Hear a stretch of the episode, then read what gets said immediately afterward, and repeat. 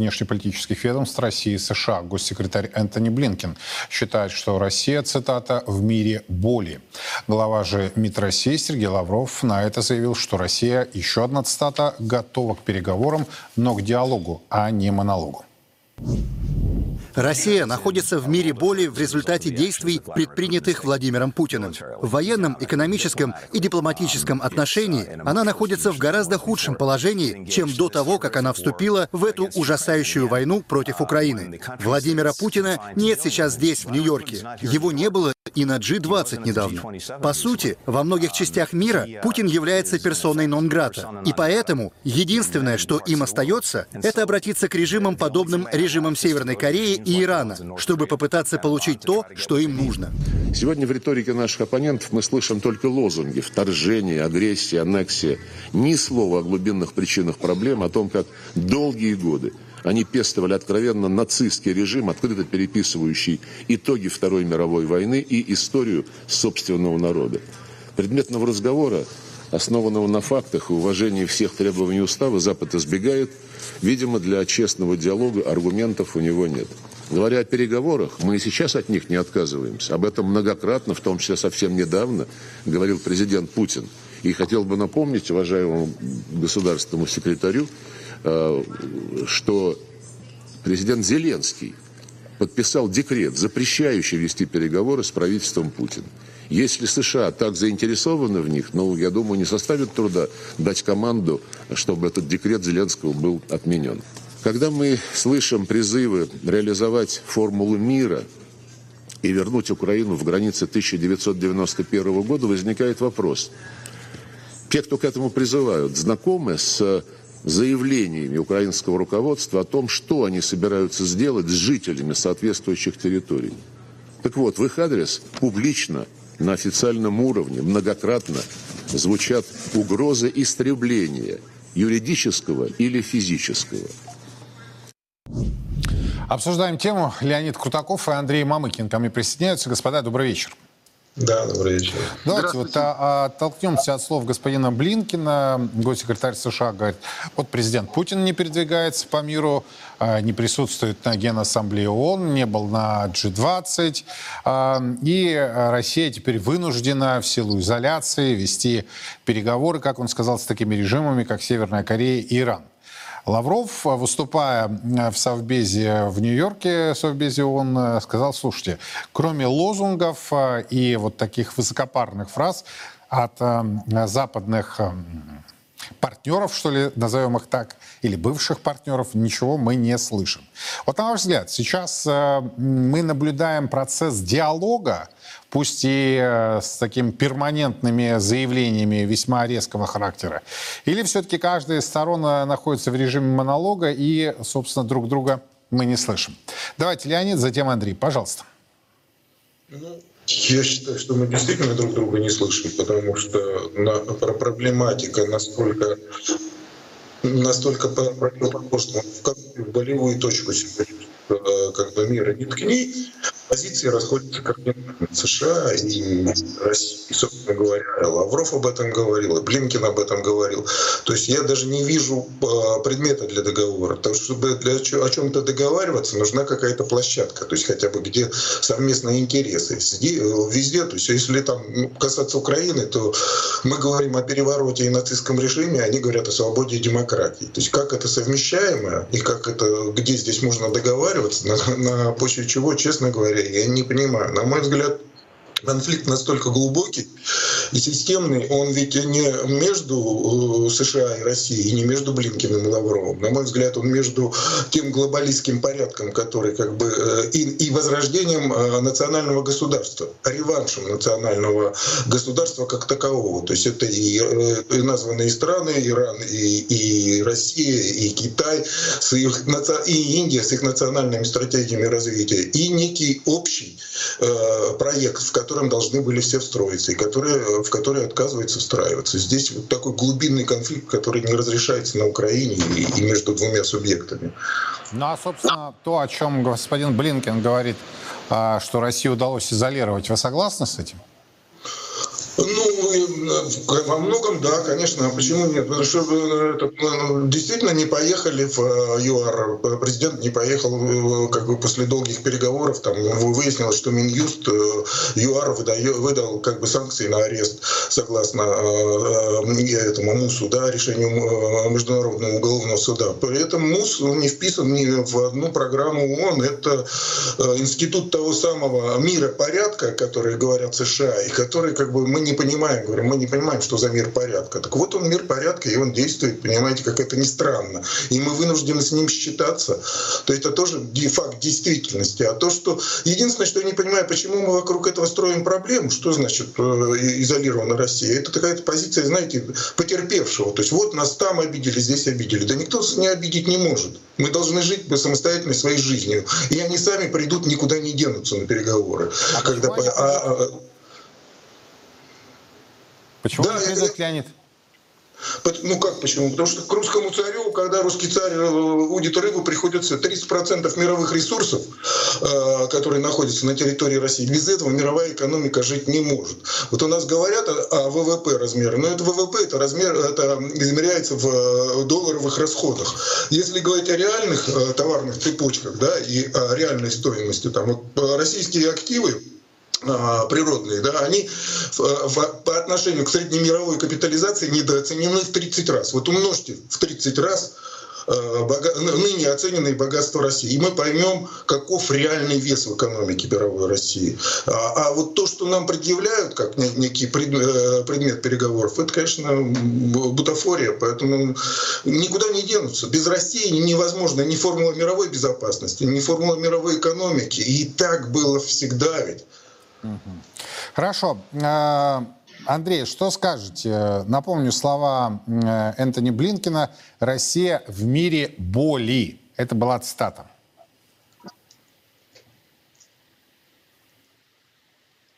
Андрей нас слышит, нет? Да, да, я слышу, я не расслышал, к сожалению, конец вопроса.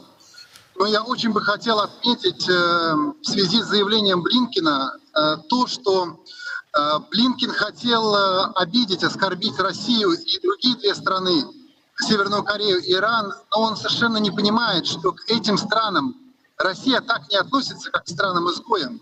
И уже объективно Северная Корея для России — это серьезный военный партнер, а Иран — это давний стратегический партнер.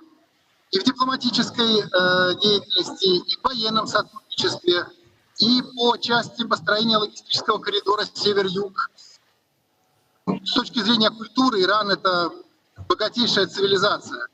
И Блинкин-то понятно, что имеет в виду, говоря, что страны изгои. Это те, кто не смотрят в рот э, главному хозяину на этой планете, каковым себя считают Соединенные Штаты Америки.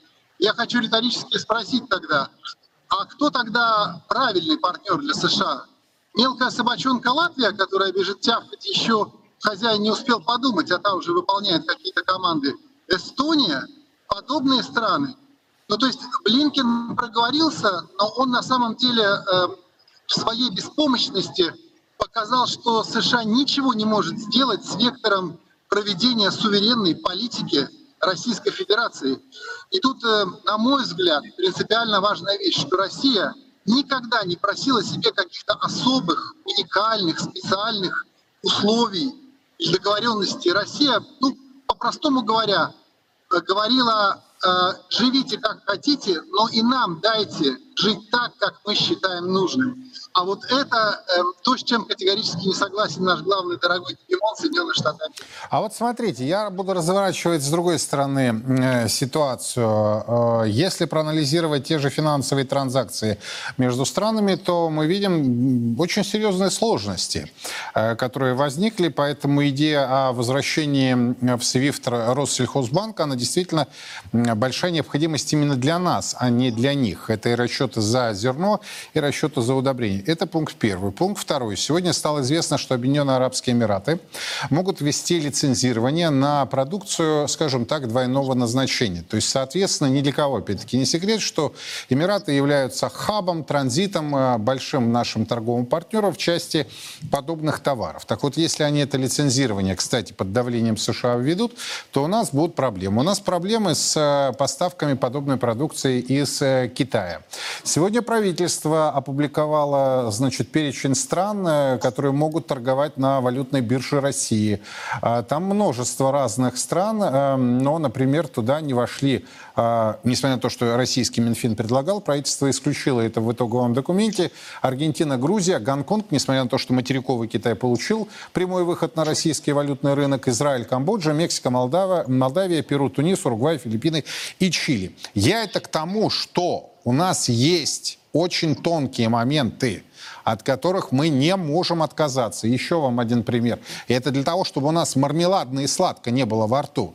Э, Сегодня стало известно о том, что Египет отказался от покупки российского зерна, а они будут его покупать у Франции и Болгарии. То есть, когда мы говорим, вот Леонид об этом говорил, у нас уникальная недокапитализация, это действительно так, однако, чтобы капитализация произошла, нужны инвестиции. Особых инвестиций сейчас не наблюдается, особенно с политикой госпожи Набиулиной, но я не хочу углубляться в эту сейчас область. Так вот, а как нейтрализовывать эти тонкие материи? Давайте Леонид, потом Андрей. Ну, тут надо говорить о том, что мы действительно существуем в той модели, мы говорим о, политически о том, что мы вот э, суверенная страна и принимаем суверенные решения, но живем в модели экономической, которая была навязана нам там 30 лет назад. Мы ее приняли, мы с ней согласились. А дело в том, что модели, э, они работают, э, не могут работать с изъятием. То есть это комплексные механизмы всегда взаимодействия. И если мы находимся в системе долларовых э, э, сбережений, в системе долларовых инвестиций и в системе долларовой капитализации, то, естественно, мы зависим от стратегии развития прежде всего того, кто имитирует этот доллар. Чей проект кто управляет этой денежной единицей, этим эквивалентом мировой стоимости, мы его признали эквивалентным мировой стоимости, сопоставимым с золотом, и приравниваем к, к нему свои богатства, свои э, доходы, свои э, возможности, то, конечно, мы являемся частью этой модели. И, конечно, это наша уязвимость. И проблема в том, что вы правы, что мы не создаем э, свою промышленную политику и свой промышленный контур, а мы серые схемы по закупке того, что нам запретили, превратили в государственный, подняли на уровень государственных приоритетов, вместо того, чтобы создавать реальную промышленность, собственный, возрождать собственный контур, э, как можно по максимуму независимого производства. Нет, мы вот давайте мы эти все схемы закупочные превратим в, некую программу действий государства. Но это же не может быть государственной стратегией развития. Это может быть э, стратегией пристраивания и встраивания в определенные чужие схемы. Собственно, Леонид, так как живем. оказалось, может быть. Мы с вами это прекрасно понимаем. Шильдик западный заменили на шильдик азиатский. Вот и все. Ну, так я говорю, что мы, это получается, что мы вместо стратегии реальное развития, собственно, экономики, мы в э, ранг э, государственной стратегии возводим схемы по закупке серых, э, серых всяких этих, механизмов. Вот что мы делаем. Но это не, это не является государственной политикой. Это какое-то вот жизнь в, знаете, в коммунальной квартире и пристраивание к, чужи, к чужим владельцам. Вот мне это так видится. Согласен. Более того, ничего не меняется. А Еще и распилы идут э, по этой тематике. Тут э, меня познакомили за эти сутки с очень интересным расследованием по поводу чипов, производства чипов э, якобы в России. Э, как ставят два чипа. Один типа наш, который вообще никак не взаимодействует и не работает в схеме, а параллельно ставится еще китайский чип. Так вот, э, за якобы российский еще и получают от государства деньги. Ну и так, к вопросу о распилах. Андрей, что делать-то?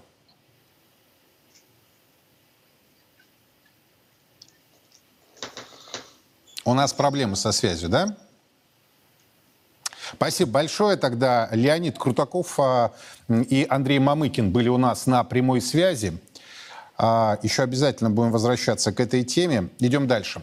Украина является лабораторией для изучения военных инноваций, в частности, в области применения искусственного интеллекта. По крайней мере, об этом заявила помощник главы Пентагона. Есть вещи, которые неизбежно узнаешь во время боевых действий. Мы видели это, когда наши войска были в Ираке и Афганистане. Сколько инноваций появлялось, потому что они создавали определенные вещи, применяли их на поле боя и выясняли, какие изменения необходимо внести. И такой цикл очень важен. Очевидно, что Украина — это лаборатория для изучения военных инноваций. Ян Ганин ко мне присоединяется. Ян, здравствуйте.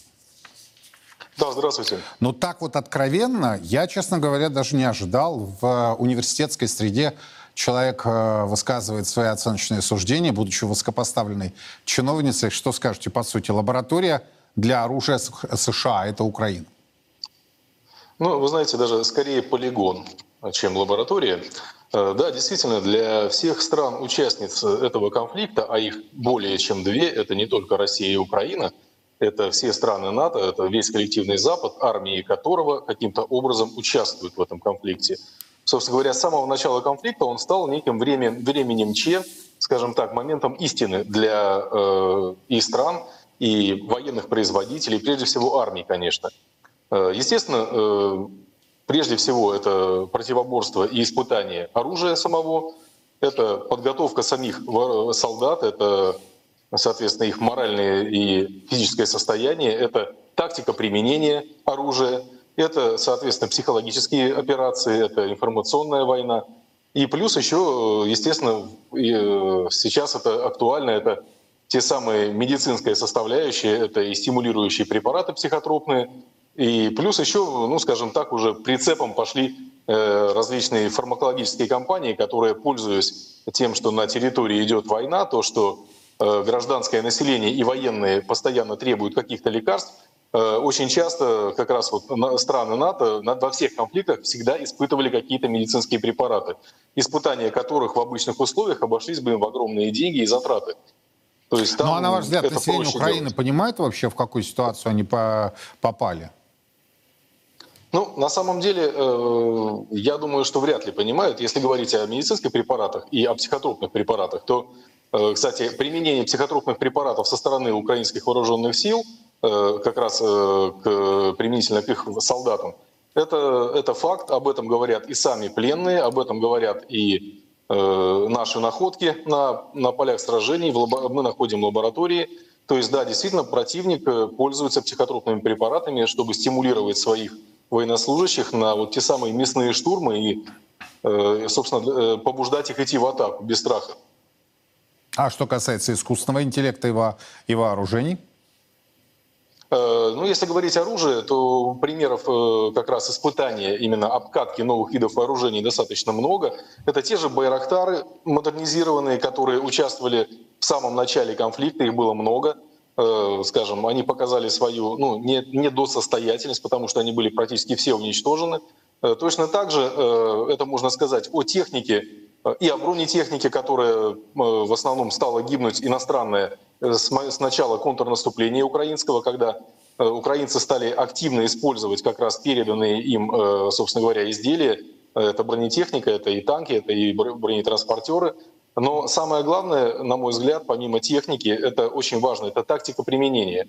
Ведь с самого начала контрнаступа натовские инструктора, натовские страны требовали, чтобы в контрнаступе участвовали прежде всего э, командиры, младшие командиры, которые проходили обучение именно в натовских, на натовских базах.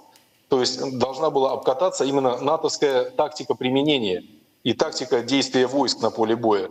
И она разбилась, как вы видите, о тактику еще советскую, за старую советскую школу, которая до сих пор еще есть в наших военных учебных заведениях. И, ну, скажем, собственно, это победа и нашей тактики, и нашего духа, на мой взгляд.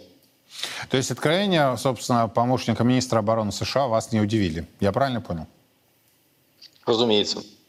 Спасибо большое. Ян Гагин у нас был на прямой связи. Говорили о весьма откровенном заявлении высокопоставленной чиновницы Пентагона, которая заявила о том, что Украина является лабораторией для оружия. США. Меняем тему. Минфин подготовил восстановление некоторых мер валютного контроля. Пока нет конкретики, но известно, что они включают, э, включают контроль оттока капитала через так называемые дружественные страны. Однако уже известно, что ЦБ по-прежнему против. Эффективность традиционных мер обязательной продажи валютной выручки ограничений на переводы в твердой валюте все меньше из-за того, что российский экспорт все больше оплачивает рублями и так называемыми дружественными валютами. Кроме того, сегодня стало известно, что с российских экспортеров некоторых товаров могут начать взимать курсовую ренту, пошлину, размер которой будет зависеть от курса рубля. О том, что такая инициатива прорабатывается, сообщили сразу три издания «Интерфакс», «РБК» и «Коммерсант». В сообщении пока много неизвестных. Точный размер, точный размер пошлины, сроки ее действия, зачем а, властям такой способ регулирования рынка ради снижения инфляции, укрепления рубля или для пополнения бюджета. Эксперты называют меру радикальной и экзотической. Ранее, напомню, глава парламентского комитета по финансовому рынку Анатолий Аксаков а, заявил, а, по крайней мере, что российским гражданам, цитирую, плевать на валютный курс рубля. С точки зрения большинства населения, наплевать на соотношение рубль-доллар. Ситуация находится под контролем государства. Я депутат от Чувашии. В республике предприятия загружены, наращивают объемы производства. Люди получают заработную плату. Республика живет полноценной жизнью. На лицах улыбки и нет никакого стресса. Тогда же на сайте ТАСС вышла колонка Максима Орешкина, в которой он фактически обвинил ЦБ в ослаблении российской национальной валюты. По мнению помощника президента, основной причиной падения рублей, как следствие ускорения инфляции, стала мягкая денежно-кредитная политика. Цитата «Слабый рубль осложняет структурную перестройку экономики и негативно влияет на реальные доходы населения. В интересах отечественной экономики сильный рубль», заявил Максим Орешкин. Однако в ЦБ по-прежнему не видят рисков для финансовой стабильности со стороны ослабления рубля. Тем не менее, на ближайшем заседании ставка была изменена. Наниглины заявляют, что в денежно-кредитную политику Центробанка нужно нужно просто верить. Детально все макроэкономические механизмы, понятное дело, что среднестатистический гражданин понимать э, не будет и не должен. Э, но э, здесь хорошая другая аналогия есть. Вот мы все летаем на самолетах, да, и, наверное, очень малая доля из нас понимает физику этого процесса. Вот, но тем не менее мы все равно на них летаем, а, а, хотя они тяжелее воздуха, веря в то, что человек, который ведет самолет, и те техники, которые его обслуживают, они делают свою работу должным образом. В некотором смысле доверие к ДКП с точки зрения широких масс, она должна основываться примерно на таком же доверии, как наше доверие к гражданской авиации. Прямо сейчас глава парламентского комитета по финансовому рынку Анатолий Аксаков, гость нашей студии прямого эфира. Анатолий Геннадьевич, рад видеть. Добрый вечер. Здравствуйте. По-прежнему так считаете? Не отказываетесь от своих слов, что населению плевать на валютный курс? Вы знаете, я это произнес в Чувашии и встречался с людьми. Вот никто не спрашивал про курс рубля и доллара. И под впечатлением вот этих разговоров, общения, э, эта фраза была произнесена. Я знаю, что многие интересуются, но их доля ну, не превышает там, 20%. Я думаю, 20% — это даже завышенная цифра.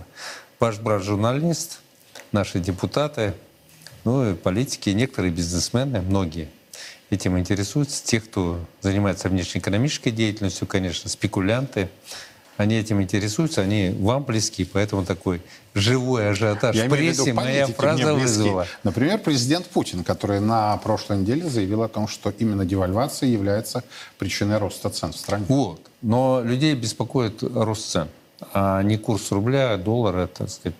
Вот это... Но здесь же корреляция есть? Э, корреляция есть, но а, большинство людей эту корреляцию не знает, и они не задумываются. Вот рост цен действительно людей беспокоит, и об этом говорят мне, как депутату в том числе. Но про курс рубля в Чувашии мне ни один вопрос никто не задавал. Ну давайте я вам задам вопрос. Так что же произошло с рублем? Почему такая а, девальвация? Ну смотрите, конечно, санкционное решение очень здорово повлияли на ситуацию. У нас импорт сократился, а, вернее, экспорт сократился на, более чем на 32%, почти mm-hmm. на 33%, то есть на треть но при этом импорт вырос. Причем импорт вырос не только в количественном отношении, а больше даже за счет роста долларовой составляющей в цене. Ну, поскольку начали окольными путями доставлять этот импорт, естественно, цена импорта возросла. На 18 лишним процентов импорт возрос. То есть спрос на, долу, на валюту увеличился, а поставка валюты в нашу страну уменьшилась вот на, более чем на 30%. Угу. Соответственно, конечно, товар становится дефицитом, и он растет в цене. Вот это главная причина. И она сейчас уже исправляется, в том числе благодаря внешнеторговому балансу. Во второй половине текущего года начался рост экспорта, ну и довольно существенные цены начали расти на наши энергоносители. Соответственно, больше валюты поступает. И это помогает держать курс рубля тех пределах, в которых он сегодня находится. Но главная помощь была оказана решением Центрального банка о повышении ключевой ставки. Это было, на ваш взгляд, справедливое, правильное решение? Оно было правильным решением, выверенным для того, чтобы стабилизировать ситуацию, в том числе с курсом Но национальной вы валюты. понимаете, что стоимость оборотных вообще денежных средств России резко выросла. Очевидно, она выросла, и очевидно, нам надо будет думать о том, как с помощью, и с помощью каких инструментов, и не думать, некоторые из них известны, например, обязательно продажа э, валюты, которая зарабатывается при экспорте продукции, ну, плюс ряд других таких э, решений, которые позволяют ну, не применять более радикальные, но Почему, более на ваш взгляд. Набиуллина сопротивляется? Вот сейчас это... э, да, еще раз давайте покажем э, две публикации в ТАСС, да, значит, где Минфин э, говорит о том, что мы за возврат, заявление Моисеева, я думаю, вы его слышали, одного из замов Силуанова. Он, правда, не обозначил конкретно, какие элементы, Да. но, тем не менее, да, Минфин говорит, мы готовы. И тут же выходит параллельно э, на портале ТАСС сообщение о том, что ЦБ против, и он возражает и считает, что в нынешней ситуации это неэффективная мера. Ну, одна из причин то, что эту же валюту опять придется многим экспортерам покупать для того, чтобы завозить импортные товары в нашу страну. То есть появляется вот эта дельта, которую надо платить. Э, с одной стороны, вы продали валюту, вроде бы получили рубли, но дальше вы опять же рубли направляете тут же на покупку валюты и платите комиссионный взнос тем, кто этой сделкой занимается.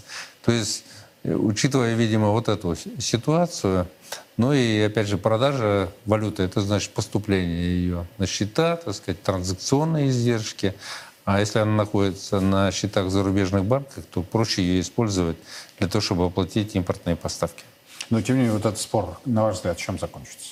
О каких элементах, по крайней мере, может идти речь? Я думаю, что мы найдем компромисс и в вопросе обязательной продажи валюты, может быть, другие э, решения, которые регулируют э, действия экспортеров, прежде всего, для того, чтобы ну, эта валюта более эффективно использовалась, в том числе для стабилизации финансового рынка в стране.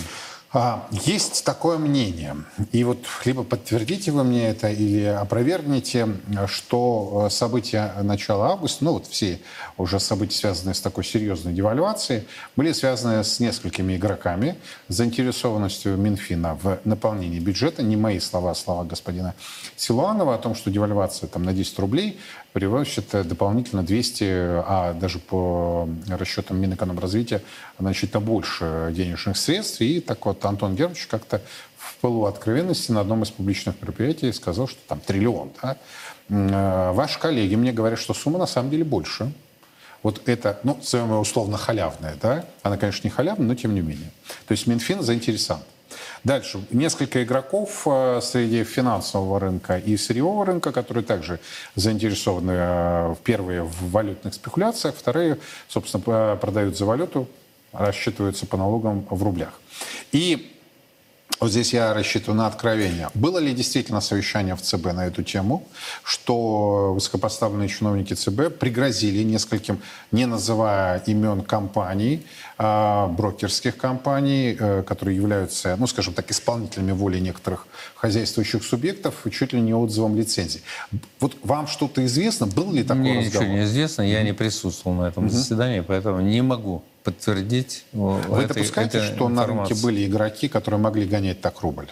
В Я ее допускаю. Если есть возможность заработать, то почему бы и нет? По крайней мере, с точки зрения тех, кто не думает о судьбе страны, а думает о своем кармане. Поэтому вполне возможно, что такие игроки были, и они, пользуясь ситуацией, стремились заработать.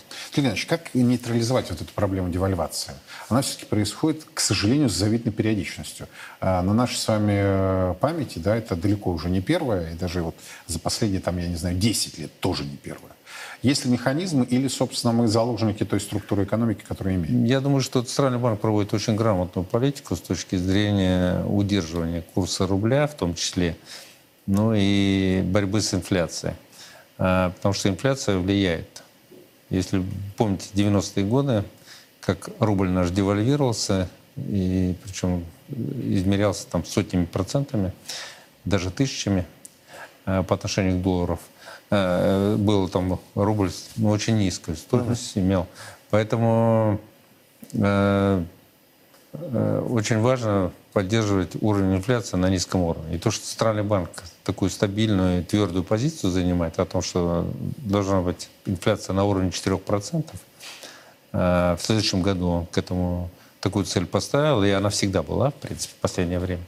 Э, я считаю, что это главное. Надо проводить взвешенную денежно-кредитную политику, не печатать деньги, если под это нет товарной какой-то материальной базы.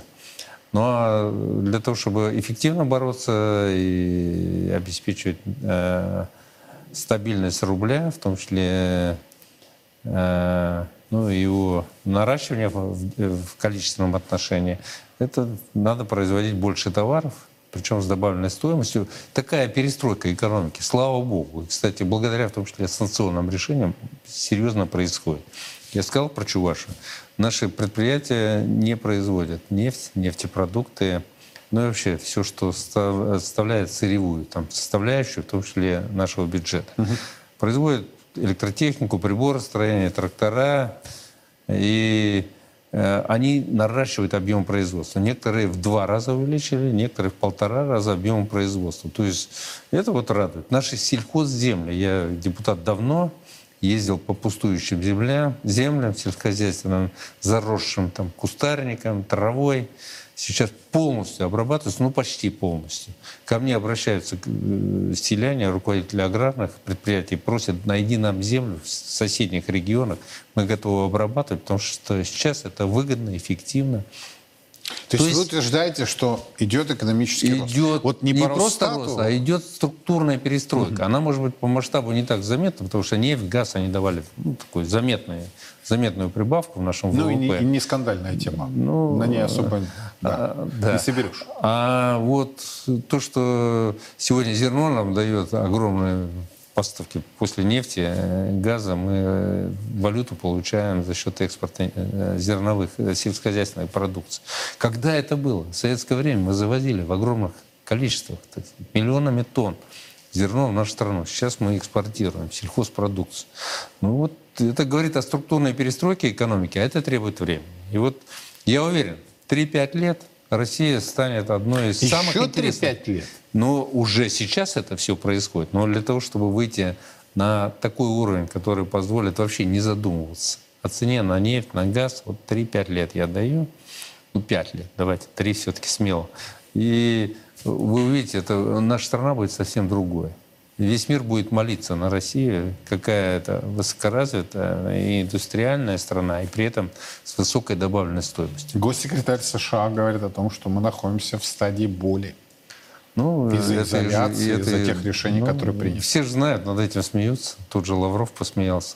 Там же, в Соединенных Штатах Америки, во время встречи с своим коллегой. То есть э, ситуация совсем другая. Россия, на самом деле, в определенном смысле, это, э, вот эти санкционные решения, они такой импульс дают развиваться на, основу, на собственной технологической основе, либо привлекая современные технологии. Наш бизнес, в отличие, вот, может быть, от советского периода, он более ну, предприимчив, да, и в этом плане он завозит новые технологии. Я по Чувашии сужу.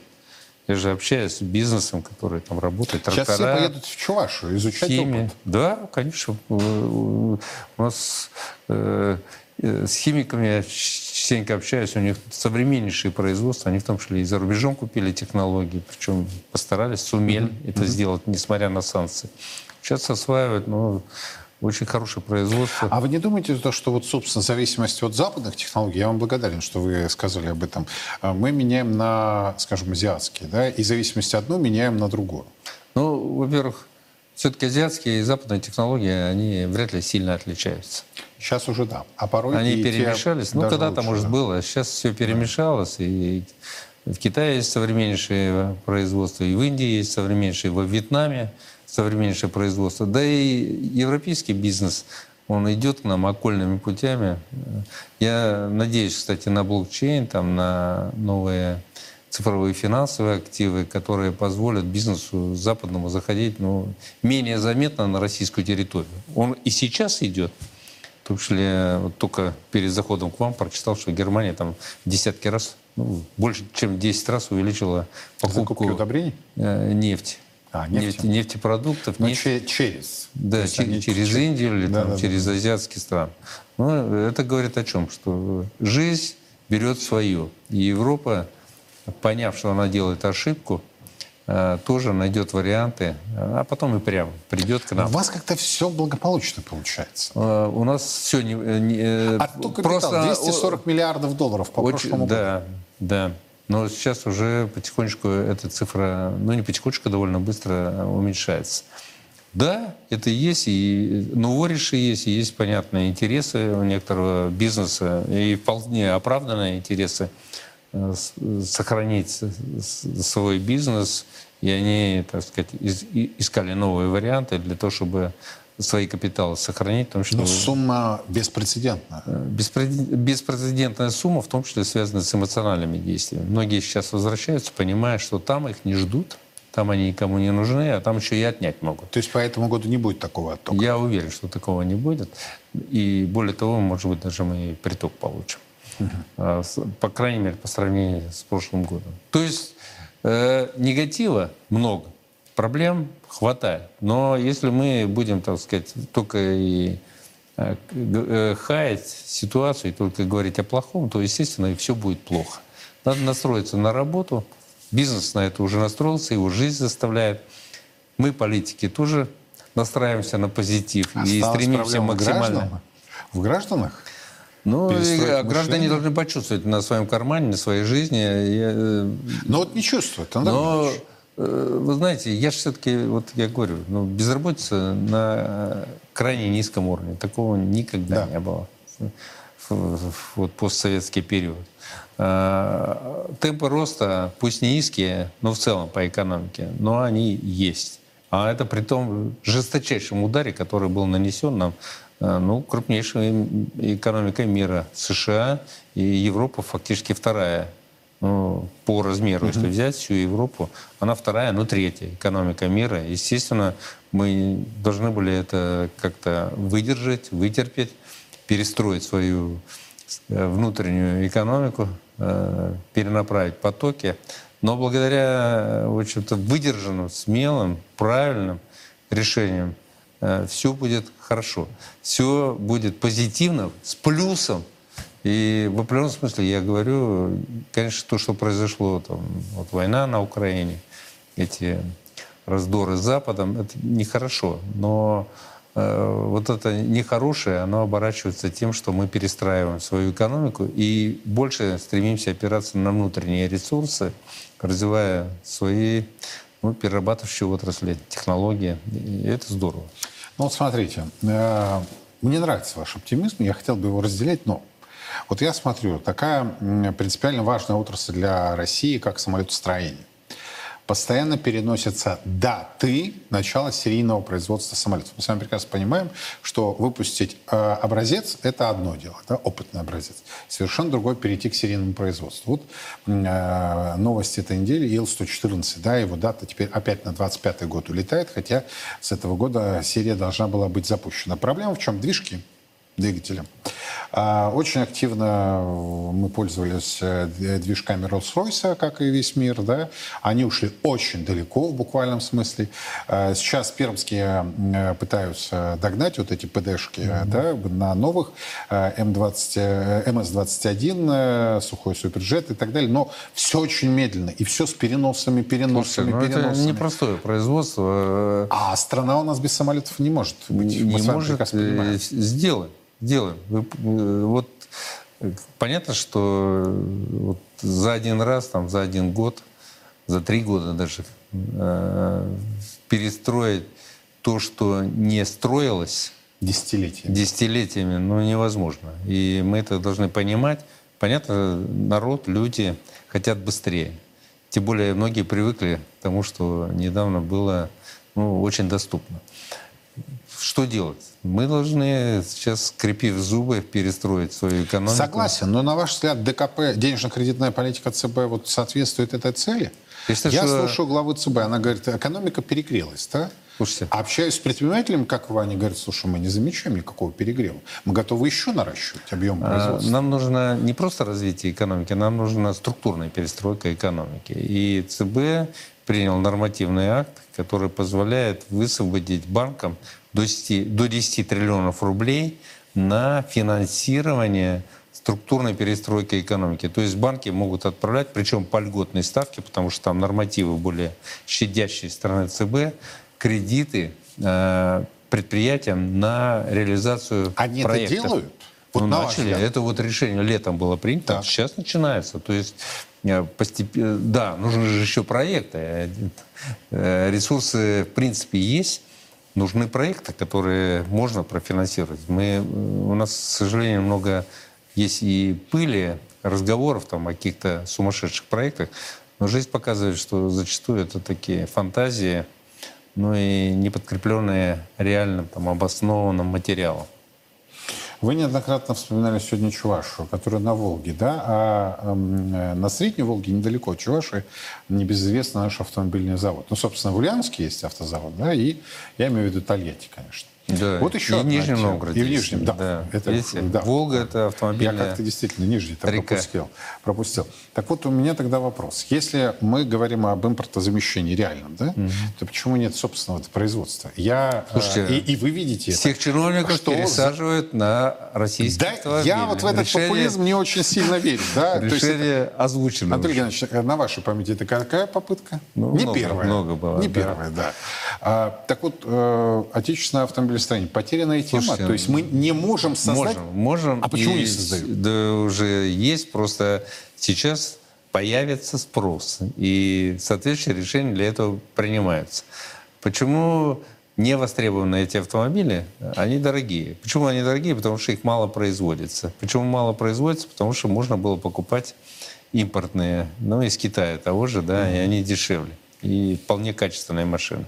У нас есть качественные машины, нужен им объем для того, чтобы они стали дешевле. Вот чиновников пересадят, дай бог, чтобы эта идея была реализована, Да, сам в- готов вот, понимаете, ключевое слово. Дай бог, чтобы... реали- Да не пересадят вас. Вот, ну, не пересадят. Давайте встретимся с вами в следующем году и обсудим эту Найдут тему. варианты, Отдельно. как, куда там, э, Да. кого пристроить. Но в любом случае, я думаю, что государство на первых порах должно простимулировать, в том числе договариваясь с компаниями, э, вот спрос, ну, в том числе таксомоторным, например, э, бизнесом, для того, чтобы спрос на автомобили был на определенном этапе ну, достаточно большой, э, в том числе помогая, может быть, субсидированием на первом этапе, чтобы объем вырос, и тогда цена одной машины станет ниже. Через и она автокредит? станет, ну, может быть, через автокредит. И тогда маши- э, можно будет э, уже и отменить все эти льготы, потому что машина станет дешевле. Про льготы. ЦБ выступает с Минфином против продоления льготной ипотеки. Но при этом э, те высокопоставленные чиновники, которые курируют эти вопросы, да, настаивают необходимости ее продлить до середины, по меньшей мере, следующего года. Да? На ваш взгляд, правы кто в этой ситуации? Ведь мы понимаем, что мультипликативный эффект да, от вложенного рубля в строительный комплекс, он очень серьезный. Любые льготы надо отменять, даже если их отменять, надо постепенно, чтобы не было резкого обрыва спроса на тоже жилье, потому что это одновременно скажется и на жилищном рынке, на строительстве. И в конце концов мы почувствуем это и в виде поступлений на бюджет, в бюджет, поскольку этих поступлений станет меньше. Строители меньше зарабатывают, меньше платят. То есть вы за сохранение? Я за то, чтобы э, э, делать это поэтапно, постепенно снижая долю льгот, оставляя только для особых категорий, которые ну, действительно востребованы экономикой, либо э, там, инвалиды, многодетные семьи, поскольку для них это тяжело оплачивать э, ипотечный кредит, но при этом надо им помогать. А, если у нас не будет действовать рыночный механизм выдачи ипотечных кредитов, то подавляющее большинство граждан, которые не могут воспользоваться льготами, будут платить большую цену за получаемый ипотечный кредит, а это тоже несправедливо. Все-таки мы должны думать в целом о населении страны, об экономике, и поэтому э, когда здоровые, крепкие ребята получают льготные кредиты, для них это хорошо, но в целом для рынка это не всегда хорошо. А... Потому что многие другие здоровые а, и даже не всегда здоровые люди не могут получить а, по льготной ставке а, ипотечный кредит. И платят больше, платят за этого парня, который получил льготу фактически. Но это еще и чревато надуванием пузыря. Да, Необоснованная да, выдача. Да. Что с цифровым рублем у нас? Все? Запущен эксперимент? А, эксперимент запущен. Сегодня только был, э, вчера, вернее, был принят э, законопроект э, во втором чтении, в первом чтении, касающийся поправок во многие другие законодательные акты, которые требуют более эффективного использования цифрового рубля. Я... Это все-таки новая форма или безнал? Это вот спор, новая форма, но она такая налично-безналичная. Скорее безнал, просто обращающаяся не в банковской системе, а в цифровой информационной системе Центрального Анатолий банка. Геннадьевич, вот в чем смысл? Вот сейчас, если без истерик, без эмоций, вот, ну в чем смысл? Какая была такая необходимость? А, в том, Смотрите, это э, в том числе, я думаю, что это один из элементов э, э, работы против санкций. Блокчейн позволяет оплачивать, цифровой рубль обращается в блокчейне, а не в банковской системе. А банковская система в значительной степени находится под контролем западных стран, прежде всего США. И, естественно, они там машут пальчиком китайцам тем же, которые пытаются проводить... Да не только китайцам, да, и Эмиратам тоже. Да, проводить расчеты с Россией. Значит, попробовать только мы это, перекроем вам все каналы работы в Соединенных Штатах Америки. И они, естественно, начинают там, ужиматься во взаимодействии с Россией. А блокчейн позволяет без банков обойтись, и все расчеты идут в информационной системе. Соответственно, можно сделать так, на мой взгляд, э, там, хотя есть и другие мнения, что анонимно будут вестись эти расчеты, никто не будет знать. Там, американская компания работает, оплачивая там товары, услуги. То есть, в первую очередь вовне, не для внутреннего пользования? Для внутреннего пользования тоже. Э, и уже пользуются, уже, ну, например, 25 на 25 миллиардов рублей выпущено цифровых финансовых активов. Я думаю, что... А, последняя цифра, я буквально сегодня видел, уже 40 миллиардов. То есть фактически э, кратное увеличение там, в течение месяцев происходит объема э, выпущенных цифровых активов. Интерес растет, и очевидно, что и людям это станет сначала профессионально интересно. Мне интересно, я попросил, чтобы меня в эксперимент включили. Так? Кстати, завтра напомню ЦБ, чтобы они меня еще раз, э, еще раз напомню, чтобы потом со мной проводили работу. Потом расскажете. Потом как, приду, как, расскажу, оно, как это э, работает. Жизни, да. Да, да. Хорошо. Э, с индивидуальными инвестиционными счетами 3. Что? На какой стадии? Я думаю, что мы этот закон примем, но все-таки в начале следующего года. То есть мы примем, вполне возможно, что э, но он в следующем году уже может заработать. Вот на это рассчитываю. И тогда еще один такой экспресс-вопрос. Что с пенсионной реформой? Вот с теми идеями, которые озвучивались? предлагались, вот будут ли они реализованы все-таки По поводу чего и ЦБ. Ну, вот эти длинные долгосрочные сбережения, да, то есть там фраза о том, что значит, это пенсионный этап пенсионной реформы, я так понимаю, чиновники от него отказались осознанно. Но вот дальше ну, что? Да, негосударственные пенсионные фонды э, смогут новые их так постраивают, строят их систему таким образом, чтобы стимулировать граждан Э, инвестировать долгу, поскольку каждый рубль, который вы вносите в негосударственный пенсионный фонд, доплачивается со стороны государства до 36 тысяч рублей.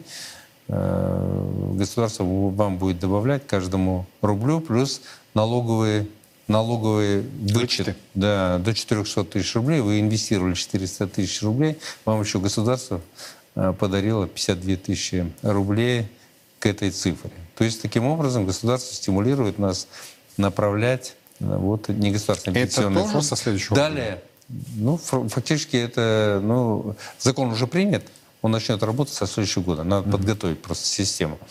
Ну и далее, когда вы инвестируете в разные инструменты, у вас тоже будут налоговые послабления, которые позволяют вам ну, не терять деньги которые, в пользу государства, поскольку э, ну, заработали, э, пенсионный фонд инвестировал в какой-то проект, заработал на этом проценты, доходы, и с этих доходов вы не будете платить налоги. То есть ряд решений, которые должны простимулировать вас, как молодого человека, в этой схеме принять участие. Хорошо. Мы с вами договариваемся, что обо всех новшествах будем встречаться и разбирать их. Что получилось и не получилось, и какие проблемы и риски возникли. Договорились? Договорились, конечно. А, Анатолий Аксаков здесь сейчас. На сегодня это все. Мы продолжаем внимательно следить за развитием ситуации. Подробности в наших эфирах и на официальном сайте Царьграда. Меня зовут Юрий Пронько. Хорошего семейного вечера и до завтра. Северокавказский этап Всероссийского молебна о победе... И во всех войнах русские люди молились о победах наших бойцов их небесному покровителю, Георгию Победоносцу. В ста городах 89 регионов России пройдет всероссийский молебен святому великомученику Георгию Победоносцу. Каждый сможет поклониться его мощам и попросить святого о помощи. Нет сомнений, молитвами Георгия Победоносца Господь защитит наших воинов и дарует нам новую, великую победу. Андрей Пинчук, первый министр госбезопасности Донецкой Народной Республики, герой ДНР, полковник запаса, доктор политических наук. Честно о спецоперации. Говорим, о чем другие молчат. Сила в правде. И только так победим.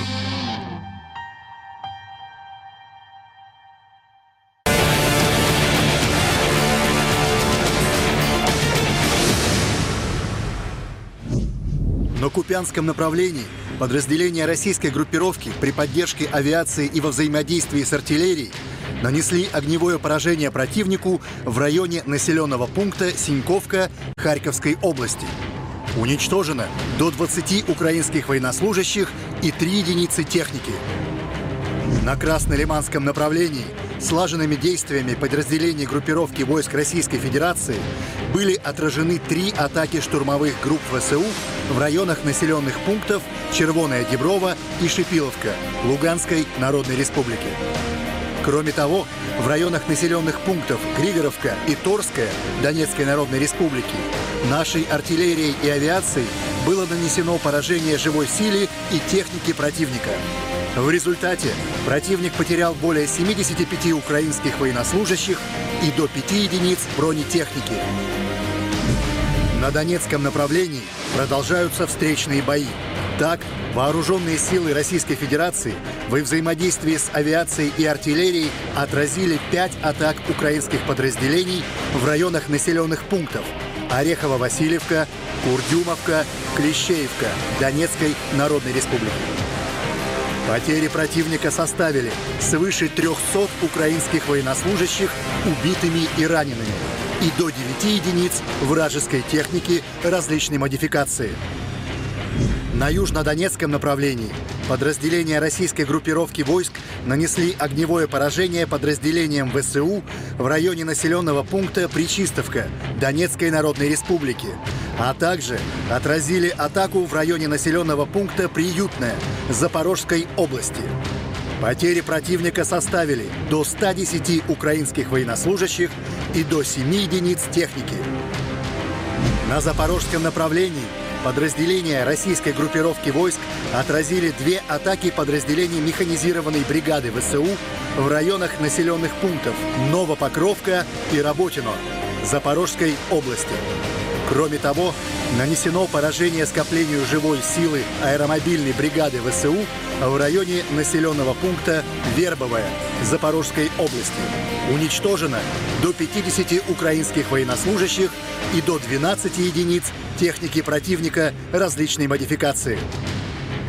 На Херсонском направлении в результате огневого поражения было уничтожено более 45 украинских военнослужащих и до 5 единиц техники. Также на острове Переославский уничтожена украинская диверсионно-разведывательная группа ВСУ.